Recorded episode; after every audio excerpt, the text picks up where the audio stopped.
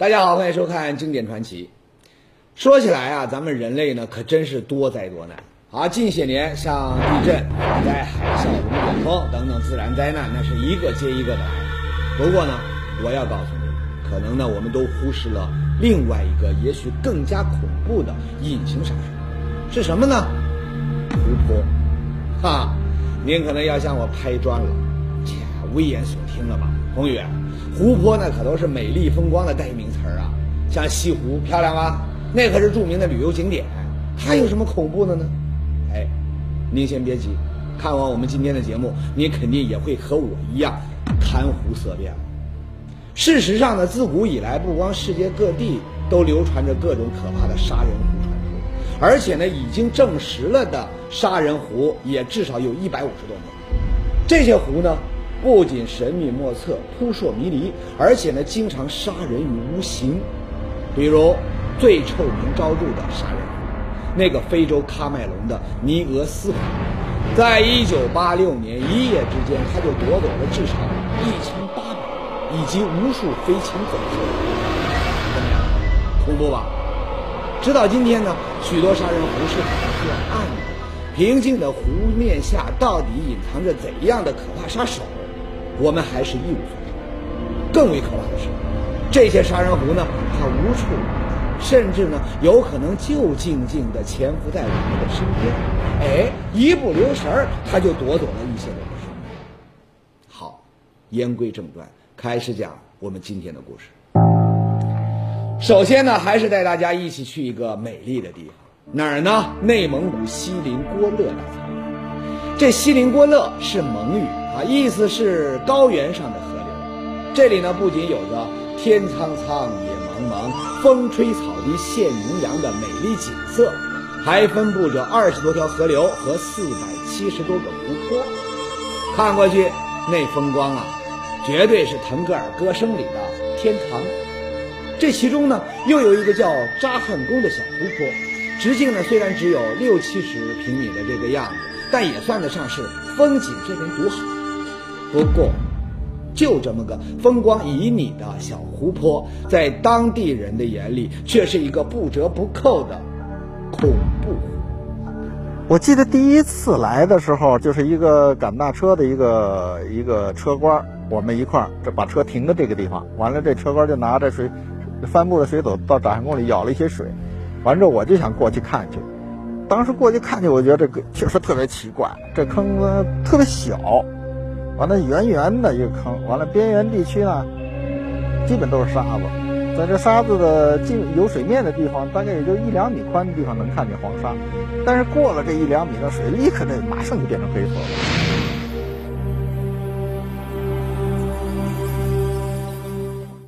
不会吧？就这么个小湖泊，它还能淹死人？哎，当地老乡那可就要说了，还不是这么简单呐！扎汉工杀人，那可都是活不见人，死不见尸的。哟，还真这么恐怖啊？难道这个小湖泊真杀过人？这到底又发生了什么事情呢？那是七几年，七四五年吧。一个北京知青是个女的，然后她就夏天过来以后，正好背着枪过来以后，有野鸭子，然后她打了以后打住了一个。然后把那个衣服脱了那个背边那个边上，然后进去拿这个鸭子去了。当时他出去了很长时间，一直到天快黑了，大伙就没有找到他。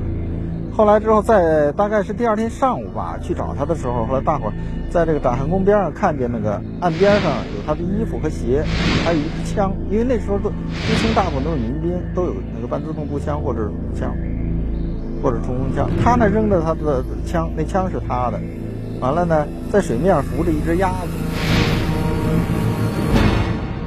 完了，这个也浮着这只鸭子，那个大伙就一致认为它就是掉里淹死了。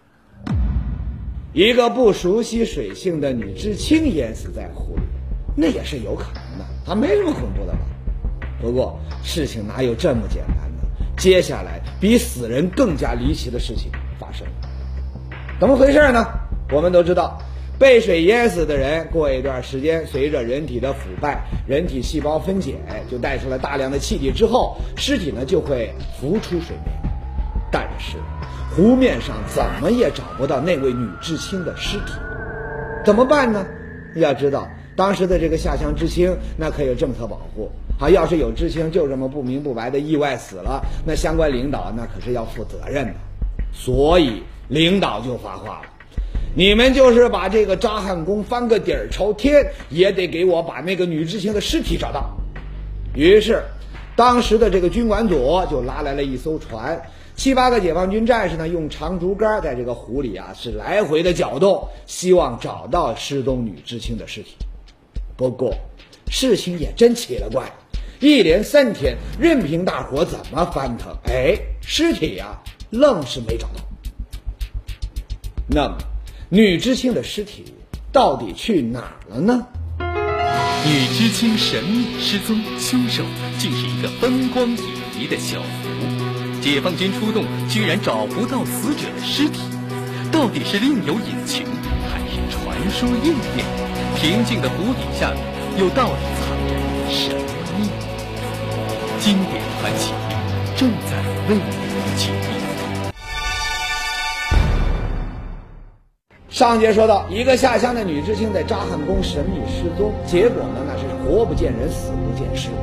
就在大伙七嘴八舌、议论纷纷的时候，哎，当地的老乡他发话说：“这有什么奇怪的？啊，别说一个人了，就是原来牛啊、马呀什么的，也不知道掉进去了多少，至今还没见到踪影呢。”还有人补充说了：“扎汉宫里面啊，有一种非常凶猛的水怪，这个怪物呢，它爱吃肉，所以呢，无论是人还是牲畜掉进去之后，都会被当做一顿美餐给吃掉了。”所以，您就别想找到尸体了。不会吧？水怪？哈哈，这哥们儿咱可不陌生。过去呢，咱们的节目里面就专门讲过长白山天池上的水怪之谜。那是一九八零年的十月九号，《光明日报》刊登了一篇题为《天池怪兽目击记》。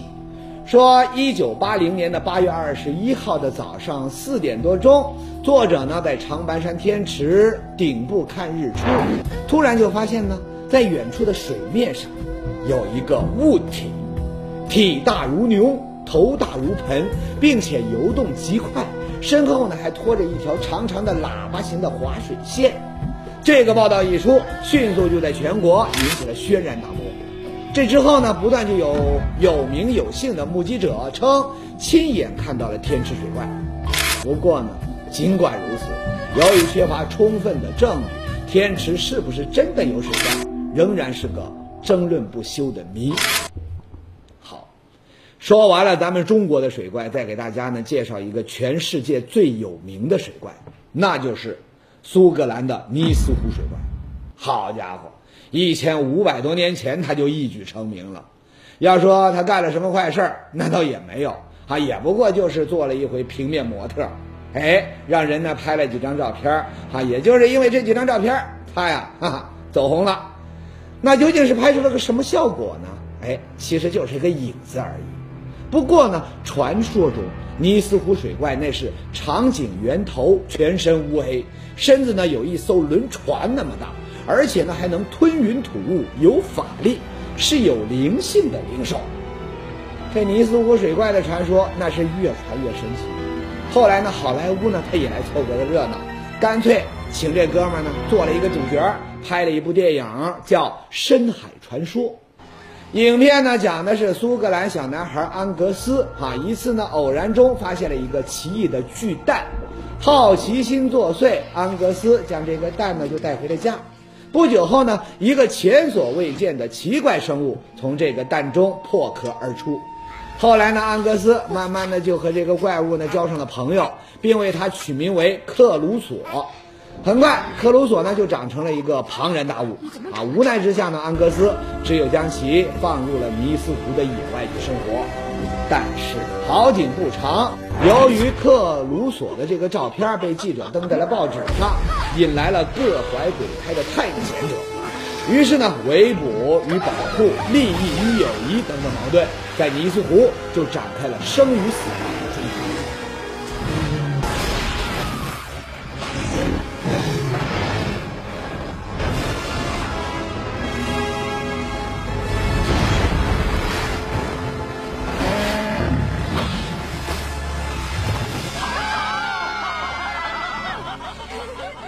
说实话，哈哈，这个故事还是蛮精彩的，尤其是水怪带着安格斯在这个水里面嬉戏的场景，那是相当的拉风啊。不过，不知道大家有没有注意到一点，这些中外传说里面最著名的水怪，他们好像呢都被和谐了，并不会主动去攻击我们人类，而更为致命的缺憾是，无论传说的怎么神乎其神，哎。最有效的证据，比如影像、实体什么的，那是一点没有。所以专家就说了：“什么水怪作祟啊？那都是人们以讹传讹。这扎汉宫这么小，连水怪舒展筋骨的空间都不够，咱们还是得相信科学。”哈哈，相信科学，这话呢是没错。不过，你怎么解释找不到女知青尸体这样的神秘事件呢？很快。专家脑中闪过了一个念头，那个我最早大概是在五月十五六号的那个《环球时报》上见到那个有一篇文章，就说是俄罗斯的布里亚特共和国啊，有一个小坡子，也叫小湖泊吧，很小，大概只有三十多米，但是呢非常深，呃，牲畜掉进大概有好几百头，完了还有二十多个人掉进都淹死了，就再也没有上来。专家说的这个湖叫苏泊尔霍湖，啊，关于这个湖的传说呢，哎，和我们今天讲的这个扎汉宫啊非常相似，面积同样都不大，湖水呢同样都深不可测，也同样享有恐怖湖、杀人湖的这个恶名，也都是无论人呐、牲畜啊什么的进去就不见踪影，更为恐怖的是，甚至都会在十余里之外的地方出现尸体，那么。这两个杀人湖的作案手段是不是一样的呢？我们先去了解一下苏泊尔霍湖是怎么杀人的。当时有位叫拜萨拉耶夫的这个俄罗斯的教授，经过亲身历险，解开了苏泊尔霍湖的秘密。他发现湖不仅深达二十多米，而且呢，湖底的面积居然要比湖面它大得多。下面呢，还有一个巨大的溶洞网或者是隧道。可能同其他的水体相通，正是这样，所以呢，在苏泊尔霍湖中失踪的人和动物的尸体才会跑到其他水体中。而至于这个湖为什么会杀人，科学家认为那都是水温惹的祸。即使在夏天，湖水温度也仅有十二至十四摄氏度。那么，发生在扎汉宫的神秘事件是不是也是这样的原因呢？我们先来听听当地牧民的说法。过去这个有个传说，要如果这个扎汉宫里头那掉下的那个马呀，什么个生息呀，人呀，呃，那个客气都在那有个地方，说是那儿就出，说是，说是老人们讲的是地下连着呢，说，好像说啊，说这个地方曾经掉过一条牛进去。从那个几百，从一百多里地以外拦起这个水泡子跑出来了，说那头牛就从那边跑出来了。那当时都这肯定是传说了，可是它的传说，反正我觉得可能代表了老百姓中间的一种那个东西哈，一种那个他们的一种想法，就认为地下可能有东西连着，可能有河连着。我们再来看看“扎汉宫”这个词儿的含义，在蒙古语当中的这个意思，那就是直上直下。我们知道，如果是天然正常形成的一般的湖呢，那都会像是一个碗，或者是像一个锅一样，它的岸边到水底到最底下的时候呢，那是有一个坡度的。但如果是真照着当地居民所说的，那么这个扎汉宫没有这个边儿，等于是一个圆柱形的桶。这个情况呢，也和这个苏泊尔霍湖极为相似。那么。在扎汉宫的下面，到底有没有传说中的地下暗河呢？专家很快对扎汉宫周围的地貌进行了考察。我们知道，如果地下有暗河，那么同时呢就会有溶洞。因此，专家对扎汉宫的调查，首先从扎汉宫附近有没有地下溶洞开始。专家发现。由于地势比较高，地下水呢又是流动的，所以在扎汉宫附近有很多很多条的沙泉，在泉水密集的地方还能看到流动的小溪，它们都是由渗出的地下水形成的。但是，看着这些地下渗出的泉水，专家肯定地说，在扎汉宫，任何动物掉进湖中，通过地下河被水冲走的可能性，那都是不存在的。从目前看的话，首先这洞是不存在的。从目前调查，因为它是一种砂岩形成的一种东西，它只是渗水，不是说有形成空洞。第二呢，就是说，呃，要流水的话，那么地表水在表面上一定是被它形成漩涡啊，或者是搅拌啊、搅动啊什么什么，就肯定有反应的。从目前的湖很平静的，没有任何反应这个东西情况，所以老像这种传说的话，可能性不大。看样子，专家试图通过苏泊尔霍湖来寻找扎汉宫的秘密，这条道行不通。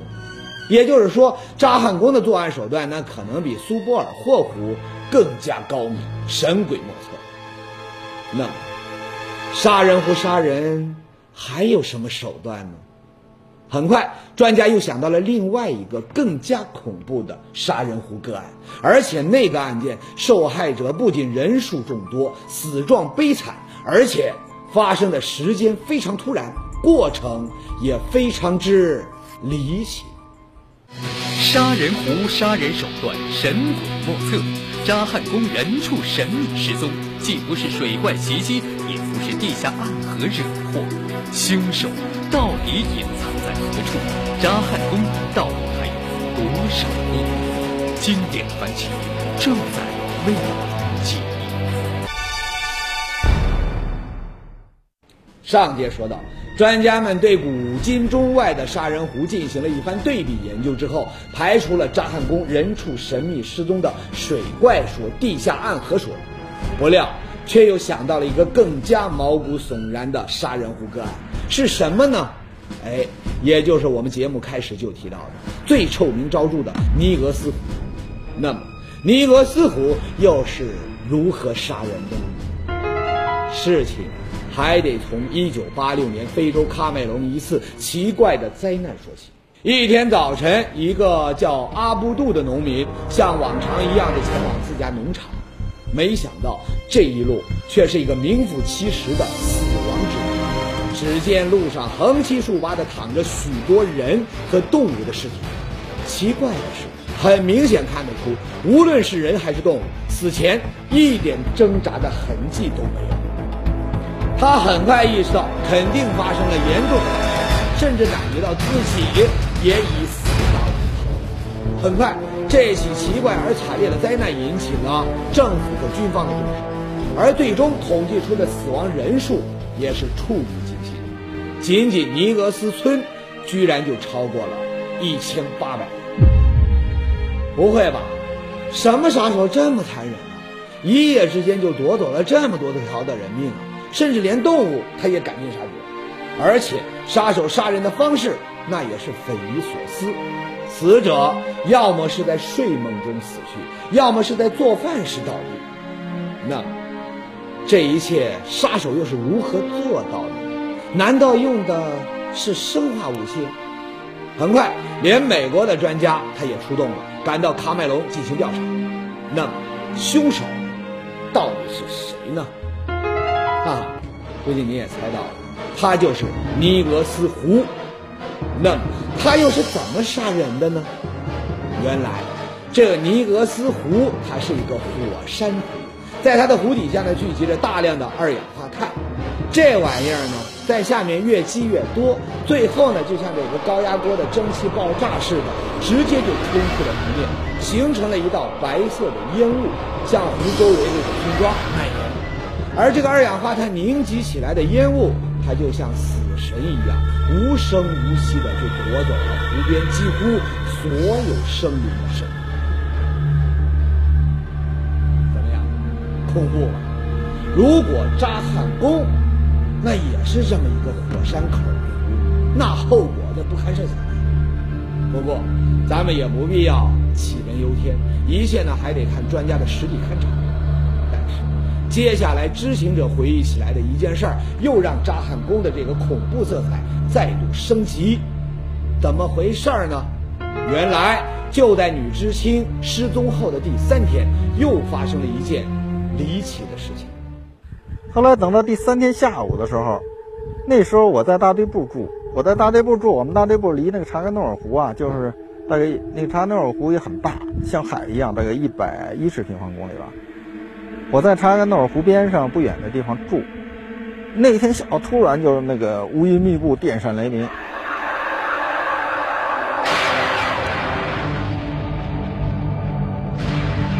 就就一连着暴雨就下来了。这时候天上的乌云呢，就掉了很多像那个梨子一样的那个那云的样样子。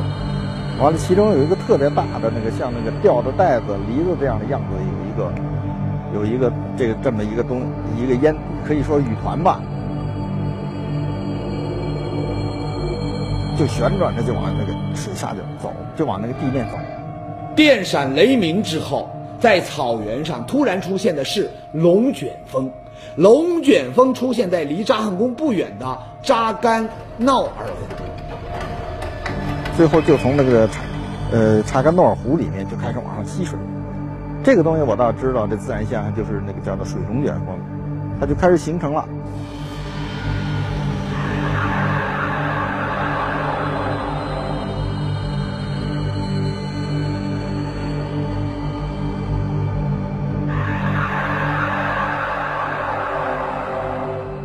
过了大概十多分钟之后，它就开始移动了。让人吃惊的是，那龙卷风啊，一点一点向南推移，从扎干淖尔移向了扎汉宫。而这之后呢，更加意想不到的事情发生了。第二天，我听他们解放军说，徐红军的尸尸体就从那个泡子里飘出来了。不会吧？这也太不可思议了吧？难道这小小的扎汉宫没有水怪，却有龙王爷？那三天是请这女知青去做客去了？哈哈，这当然是胡说八道。不过，关于女知青之死的整件事儿，大家都弄明白。事情呢是这样：有一个女青年失踪了，人们在扎汉宫的边上找到她的衣服、她的鞋子，还有她随身背着的枪。所以呢，不少人就猜测，这个女青年肯定是掉到扎汉宫里淹死了。可是咱们说，如果想证明他确实是在扎汉宫当中淹死的话，那必须要找到他的尸体。但是，找尸体可没有想象当中那么容易。首先，尸体没有自己从这个水面上浮出来；再有，人们利用长竹竿来搅动湖水，希望能够让尸体浮起来，也没有成功。但无巧不成书的是，几天之后，这个地方呢刮了一场龙卷风。龙卷风经过扎汉宫的时候呢，形成了一个水龙卷。等水龙卷过去之后，这个女青年的尸体就浮上来了。不过，整个事情还有一个可怕的疑点，就是在那三天里，女知青的尸体到底藏身何处呢？还有，当地牧民说的这个牲畜掉进这个湖里面，他就找不到尸体。那么那些尸体又到了哪里去了呢？难道真像人们传说的那样，平静的湖面下生活着某种神秘生物，是他们把那些尸体当做了口中的大餐了？哎，您别说哈，这是我在异想天开。那么专家接下来的探险过程，似乎就在印证着这种事情。那是二零零五年的夏天，地质专家韩同林再次来到了扎干闹尔苏木。这次呢，他决定对扎汉宫来一个彻底的研究，解开它人畜活不见人、死不见尸的终极谜。我就脱了鞋，就都站在水边看的话，我们慢慢慢慢往外移动一下，围多大概有二三十米的，马上就可以看到很深很深的了，突然个陡坎下去，那是还是心里还是比较害怕的事情。大家小心翼翼地把汽车轮胎移动到了扎汉宫的湖中间，然后呢放下了探测的工具。那么在地质状况的调查中，韩通林他们用的最多的就是这种实测的方法，简单而且准确。但这回，哎，他却遇到了麻烦。我们设计的测浮测浮的一些基本的一个一些东西的话，都是拿了一个大的轮胎打气以后，通过两边人工拉的中间，再通过一个重物拴的一个绳子往里放。开始认为这可以一下子通过比这个测测量出来。但是呢，实际测量的结果怎么样呢？刚刚放个七八米深的时候，再放不下去了，一拉上来以后呢，看呢，水草非常厚，非常丰富。这就奇怪了。一般来说呀，水草那都长在湖泊的周边，而中间呢，那都没有什么水草。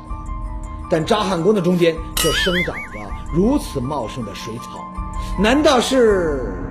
想到这儿，专家那是头皮一阵发麻呀！怎么回事呢？啊，这里呢，我先给大伙介绍一个非常经典的恐怖片儿《鬼作秀》，讲的呢是四个青年男女到一个幽静的小湖呢去游泳休假，结果呢却被湖中一种叫浮游的神秘生物一个一个的给吃掉的这个恐怖故事。那个过程那是相当的恐怖和惊险。